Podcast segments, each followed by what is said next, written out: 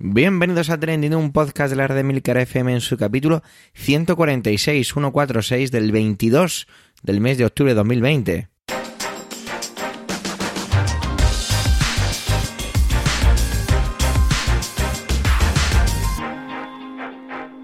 Trending es un podcast sobre lo que pasa, sobre lo que ocurre, sobre las noticias que pueblan las redes sociales.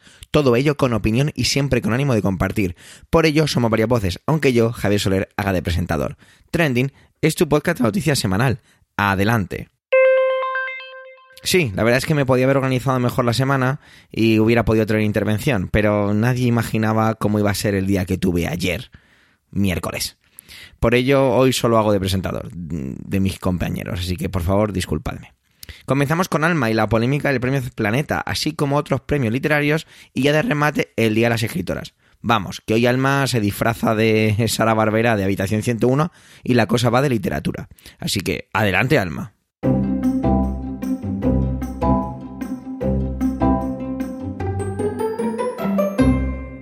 Buenos días, buenas tardes, buenas noches. Hoy, desde un rinconcito del sur, vengo a hablarte de premios literarios y de alguna que otra polémica en torno a ello. Justo hace una semana, el jueves día 15 de octubre, día de Santa Teresa de Ávila, se fallaba el Premio Planeta 2020, un galardón al que siempre, pues en mayor o menor medida, pues la campaña algo de controversia. Se trata de uno de los premios más importantes de la escena editorial española y no en vano está dotado con más de 600.000 euros, mientras que la obra finalista recibe en torno a 150.000.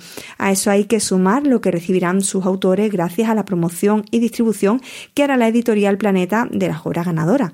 Sin duda, para los premiados se convierte en un verdadero escaparate mundial.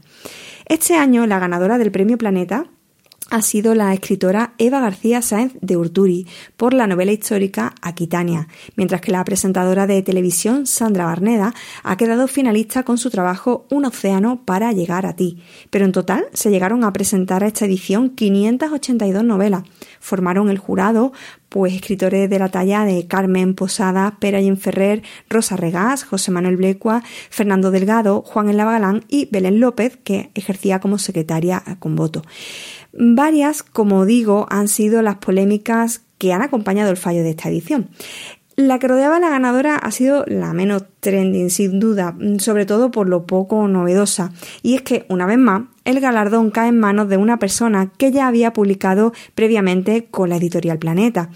Esta es una de las principales controversias que acompaña desde siempre a este premio, la endogamia o el premiar a escritores de la casa para dar mayor repercusión a, bueno, pues a las propias apuestas editoriales de Planeta. Pero la polémica que quizá ha estado más presente en redes como Twitter está relacionada con la finalista, con Sandra Barneda, que es una conocida presentadora de televisión. De hecho, pues Barneda está al frente de uno de los programas más vistos del prime time, La Isla de las Tentaciones. Sí, un espacio de los que se califican como telebasura. Como ya ocurriera hace muchos años con Boris Izaguirre o con otras caras conocidas del mundo de la televisión como Mónica Carrillo, Cristian Galvez o Mara Torres, parece que hacer televisión directamente te quita otras capacidades, como si fuera incompatible presentar un programa, aunque sea telebasura, y que en tus ratos libres te dediques, sin embargo, pues a cultivar la escritura. Lo que quizás más me enerva, teniendo en cuenta también que soy periodista y he hecho televisión, es que muchas de esas personas que critican el premio a Sandra Barneda serán fieles seguidores de su programa o seguramente ni siquiera lean de manera habitual. Incluso pueden darse pues hasta ambas circunstancias. Tampoco han faltado comentarios misóginos porque claro, este año tanto ganadora como finalista han sido dos mujeres.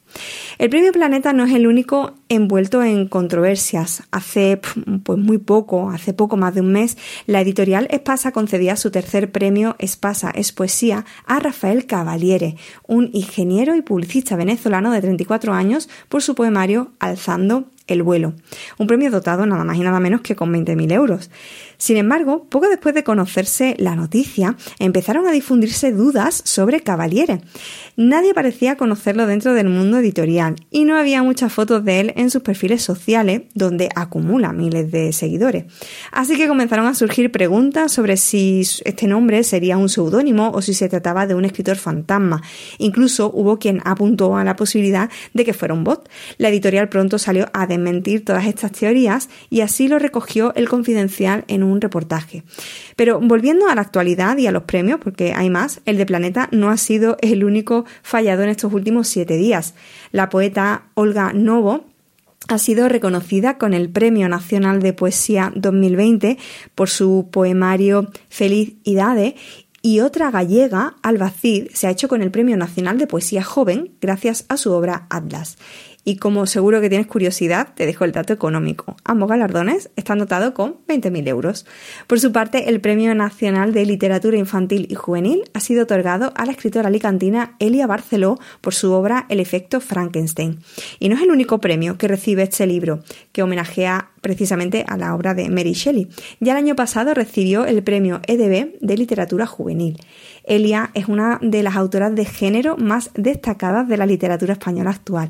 Su amplia trayectoria en lo fantástico le ha llevado también a recibir en estos días el premio Sheridan Le Fanu. Y tengo que reconocer que es una autora que descubrí hace muy poco, pero que se ha convertido en uno de mis referentes literarios.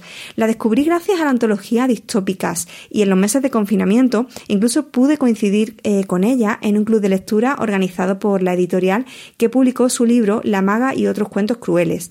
Otra obra suya muy recomendable es su novela corta El secreto del orfebre.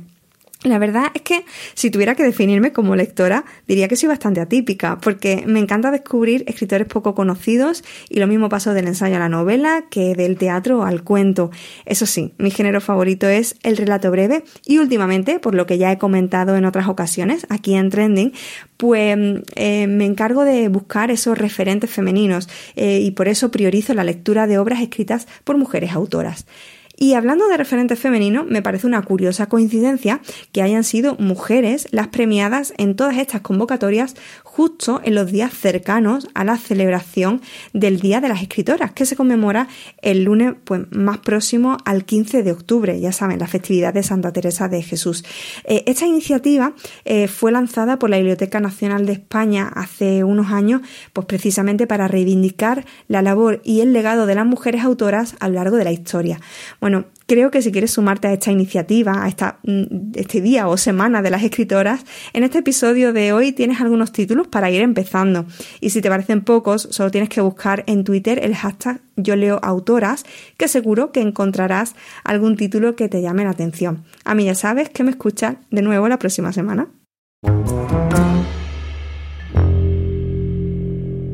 No creo que Manuel se pusiera a hacer zapping, sino más bien que ha sido un gran trending. El tema de una, cadena de televisión alemana, la Deutsche Welle, no sé si se pronuncia así, Deutsche sí, pero es W-E-L-L-E. -E. Y dentro de este, pues cuestionaban el por qué de la pandemia afecta de una manera tan brutal en España. Vamos a ver de qué va esto y qué dicen nuestros amigos los alemanes. Adelante, Manuel.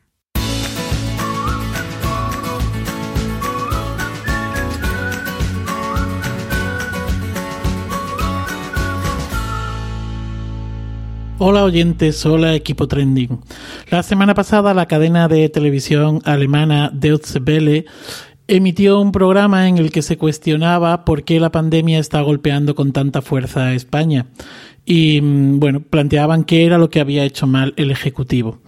En el programa explicaban que, eh, bueno, pues que mucha parte de la responsabilidad no es tanto del Ejecutivo, eh, sino que más bien es, son una serie de problemas que el país ya arrastraba antes de la aparición de la pandemia, antes del coronavirus. Básicamente se reducen como a, a tres grandes problemas que serían que España, en España la vida es cara, que las grandes ciudades están superpobladas y, y acusan eh, pues precisamente ¿no? A, estas grandes ciudades y a sus áreas metropolitanas de ser las propagadoras del virus y también el hecho de que en España apenas hay eh, teletrabajo o que el teletrabajo precisamente ha llegado con la pandemia aunque esto Antonio Rentero eh, pues lo podría discutir o matizar en el programa entrevistan a un chileno, un cineasta de 40 años, Pablo Cerdá, de Santiago de Chile, que vino a estudiar a Madrid y que, eh, bueno, pues él cuenta que una de las cosas que más le llamó la atención cuando llegó es que la gente aquí se asombró por ver a la gente aquí viviendo en espacios muy pequeños, ¿no? Después de buscar piso, cuenta eh, este, este chileno, pues se dio cuenta de que, bueno, pues si quería encontrar algo que, o que lo que el mercado le ofrecía eran principalmente alquileres muy altos.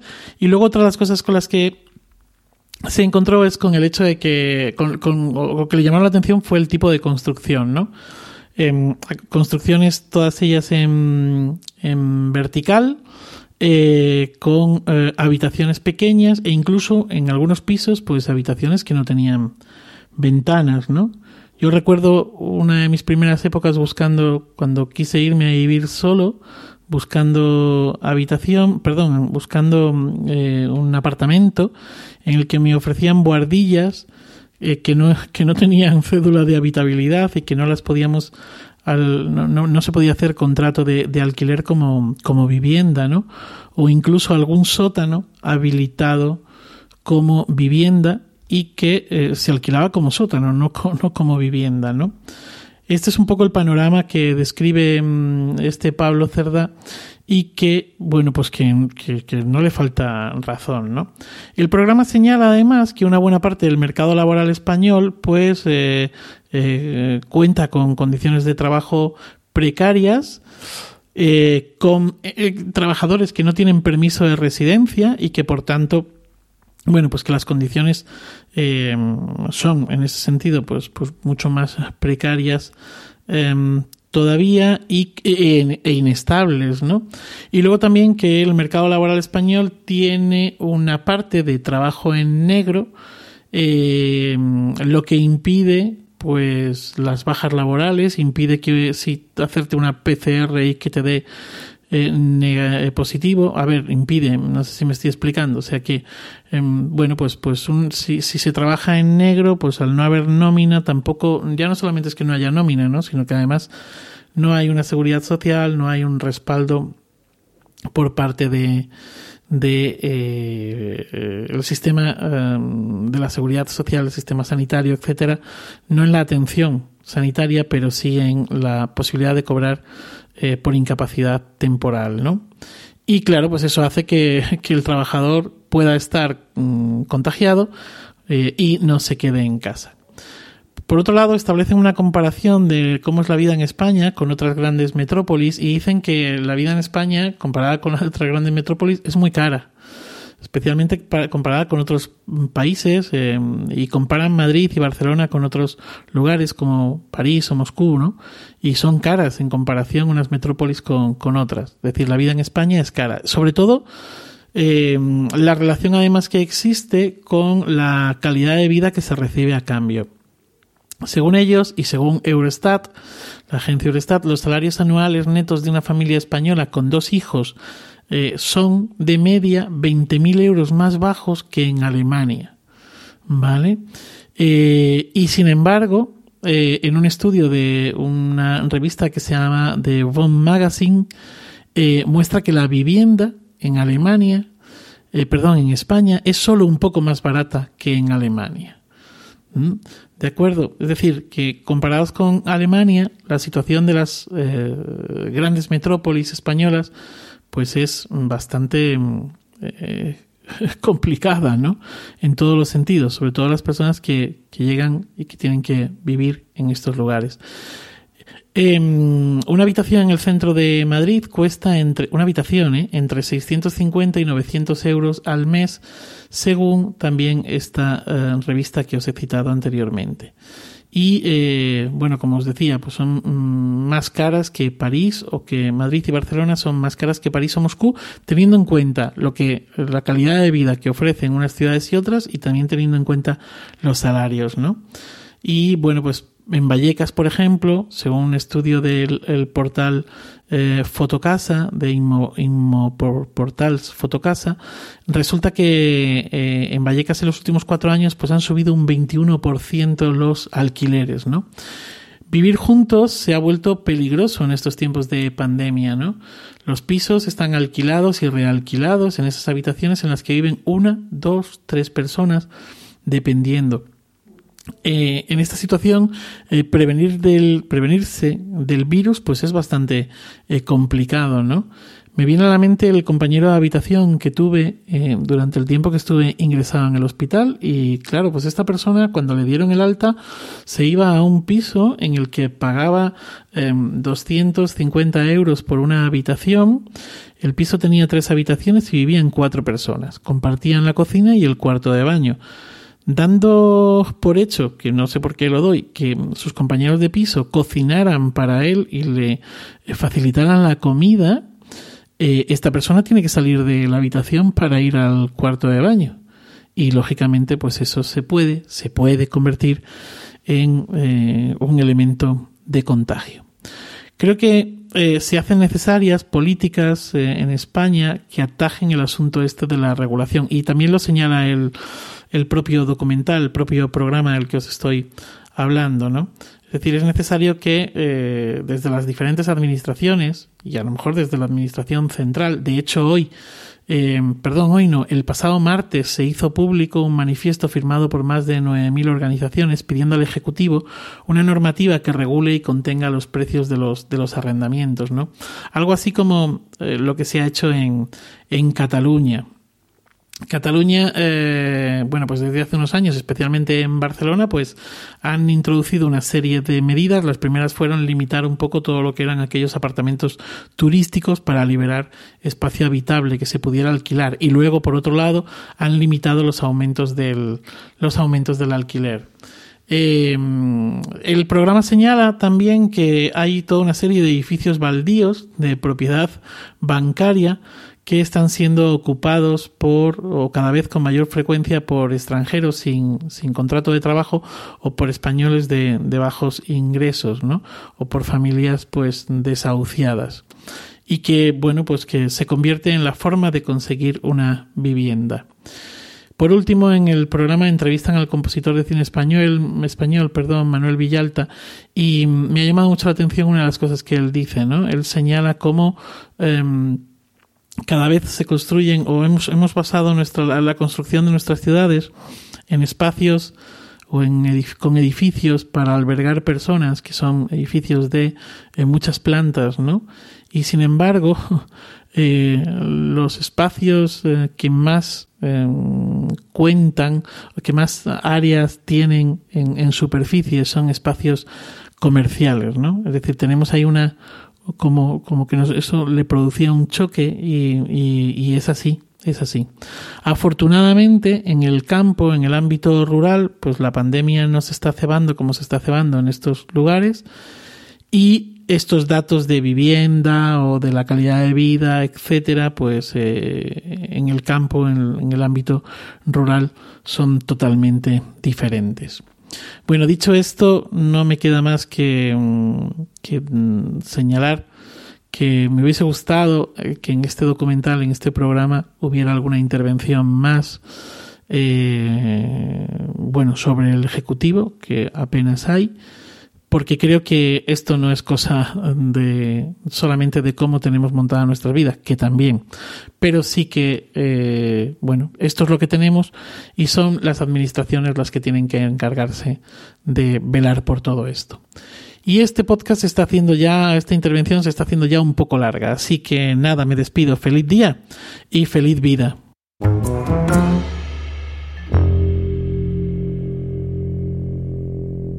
El IVA ese pedazo de impuesto.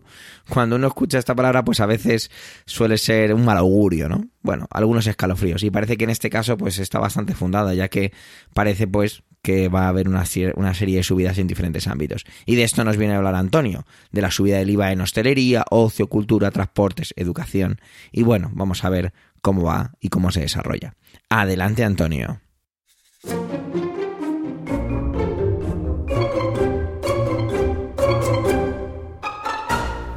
Saludos, soy Antonio Rentero y esta semana en Trending quiero hablaros de la modificación del IVA en eh, algunos sectores y para algunos productos.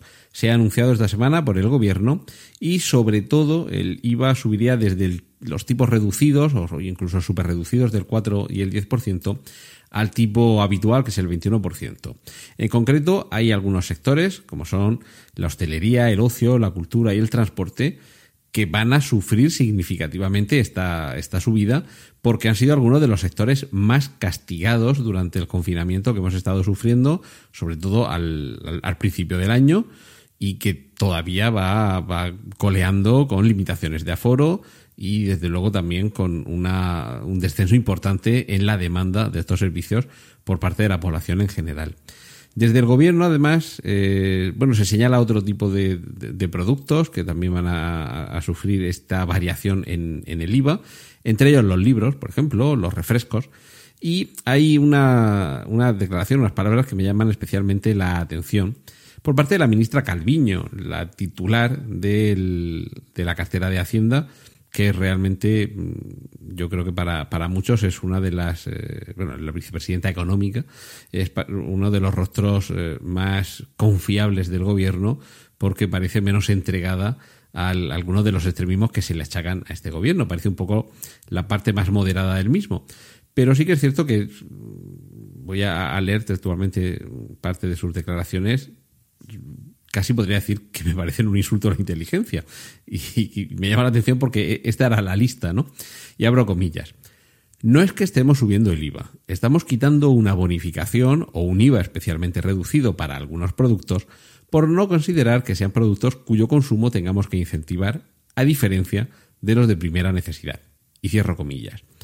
Efectivamente, Nadia Calviño lleva razón. Esto es una serie de productos y servicios a los que se le había aplicado un tipo de IVA reducido o superreducido, según el caso, eh, ya digo, el 4 o el 10%, sobre el tipo medio del 21%. Literalmente es así. Se está quitando una bonificación que había. Pero cuando quitas una bonificación y el impuesto lo vuelves a dejar en el que era, te pongas como te pongas, estás subiendo el IVA.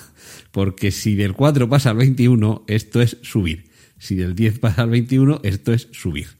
Que sí, que lo podemos justificar, y de hecho es que es así, porque se está eliminando una bonificación, un, regalo que había sobre un impuesto, y ahora al quitarla, ese impuesto vuelve a tener los mismos dos dígitos que debía haber tenido desde el principio y que se nos estaba entre comillas, regalando esa rebaja.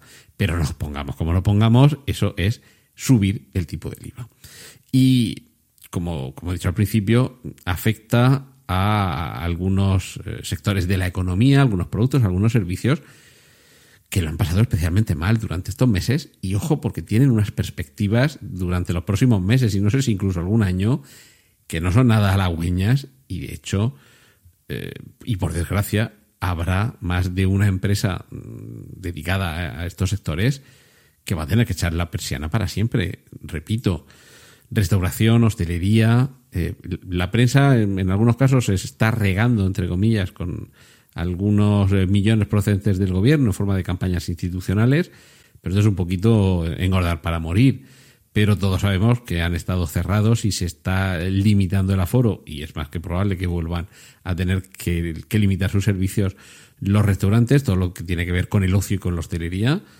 Recordad que en los periodos de confinamiento sí que había algunos restaurantes que por lo menos servían comida a domicilio, pero los hoteles estaban cerrados y como mucho algunos de ellos, si estaban en funcionamiento, era a modo de hospitales para quienes estaban pasando el, el coronavirus, no necesitaban de una atención médica en, en, una sala de urgencias o en una UCI, pero sí que necesitaban estar aislados y esa era la función que estaban teniendo algunos, otros estuvieron cerrados durante semanas y meses.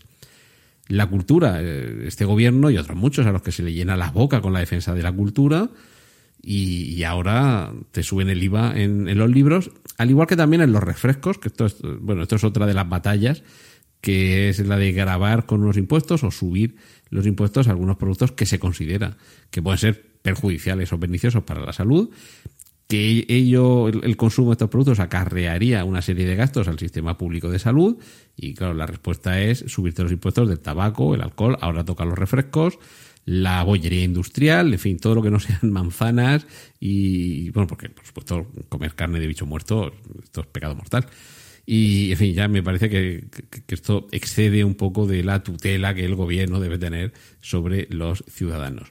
Lo cierto es que si todo esto lo vamos acumulando, ir sentado en un autobús mientras lees un libro de camino a un concierto al mismo tiempo que estás bebiendo un refresco, se está convirtiendo en el nuevo tengo tierras, porque estás pagando en impuestos o vas a empezar a pagar en impuestos próximamente una cantidad, ya digo, que puede pasar del 4 o 10% de impuesto en IVA al 21%.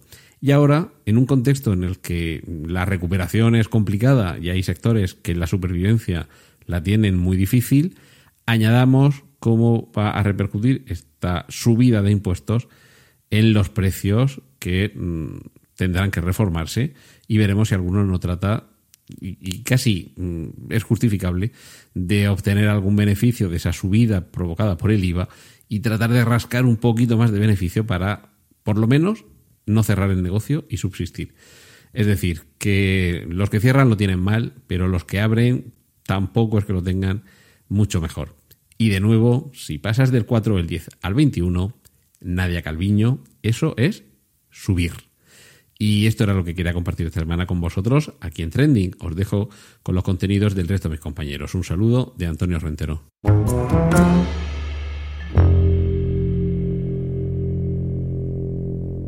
Sigo hablando de la moción de censura ya, pues sinceramente no lo sé, meses creo que es la palabra que más justa para esto, ¿no? Yo la verdad es que ya me pierdo con tanta declaración, los partidos y demás. Emilcar, sin embargo, ha, ha, querido traer este tema, este trending, y sobre todo tratar la posición que ha adquirido el PP, el Partido Popular, sobre todo este entramado de la moción de censura. Adelante, Emilcar.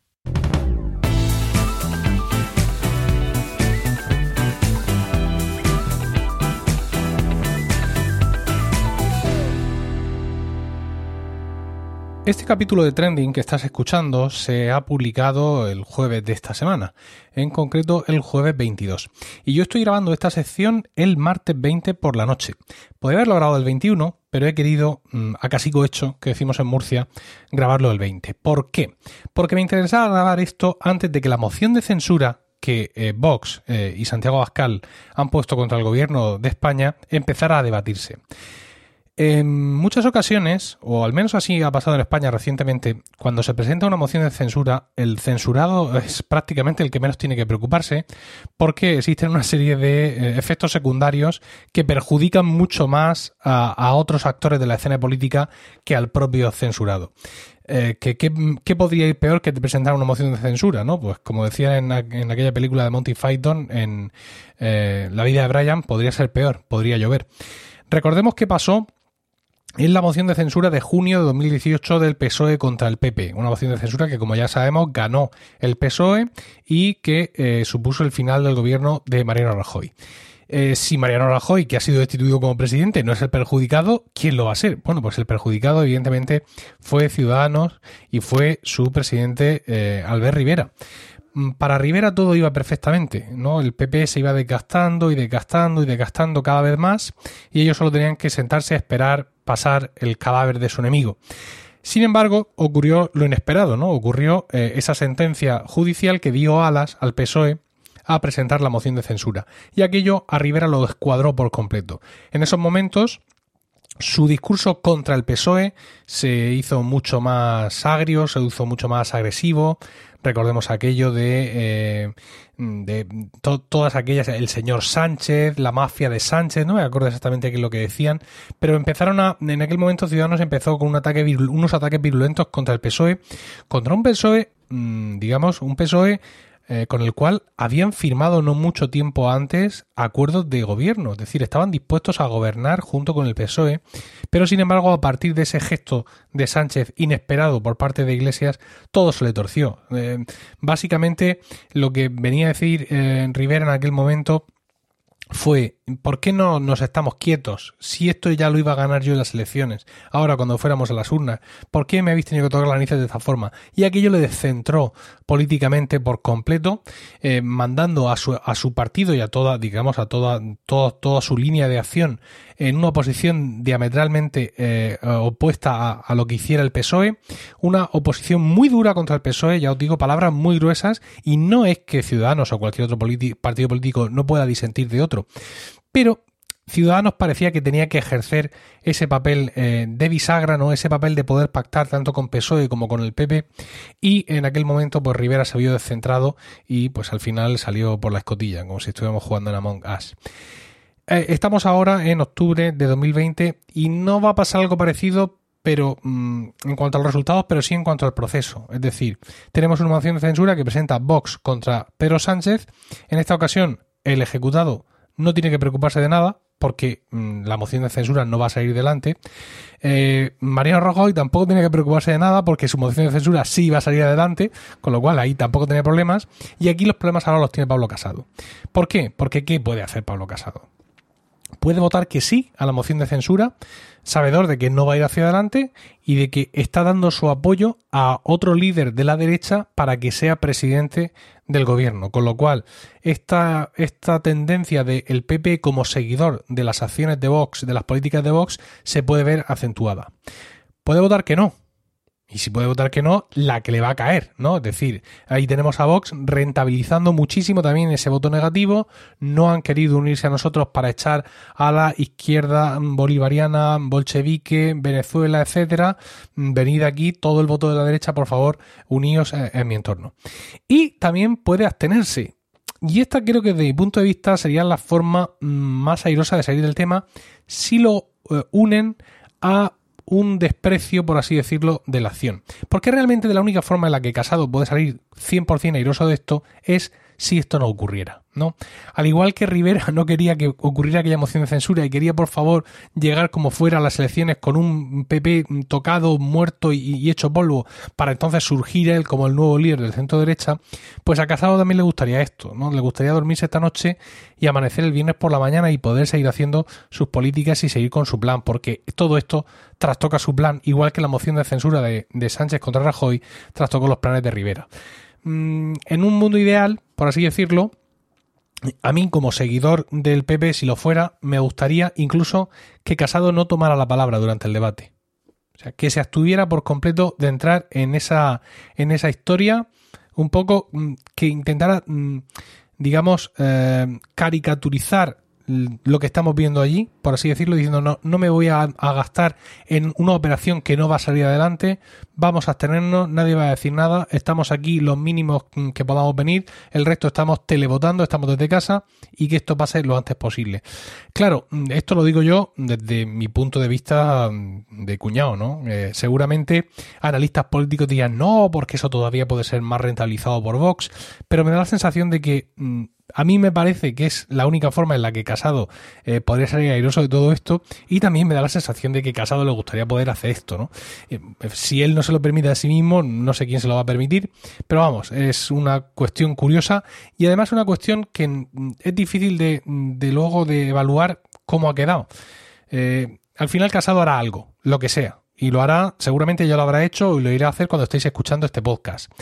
Y los resultados que, que o sea, el, los resultados que esa actuación suya eh, deparen para su partido van a ser difícilmente evaluables. Es decir, ¿cómo podemos estar seguros que una hipotética bajada de votos del PP en intención de voto viene por la actitud que haya tomado Casado en la moción de censura?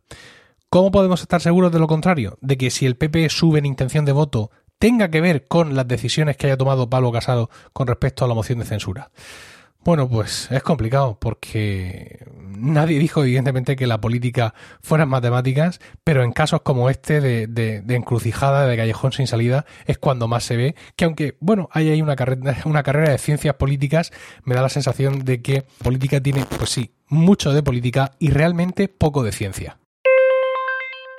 Gracias por vuestro tiempo, gracias por querer escucharnos en este capítulo centésimo cuadragésimo sexto. Los comentarios siempre nos aportan enriquecimiento. No dudéis en dejarlos en emilcar.fm barra trending. Un saludo y hasta la semana que viene.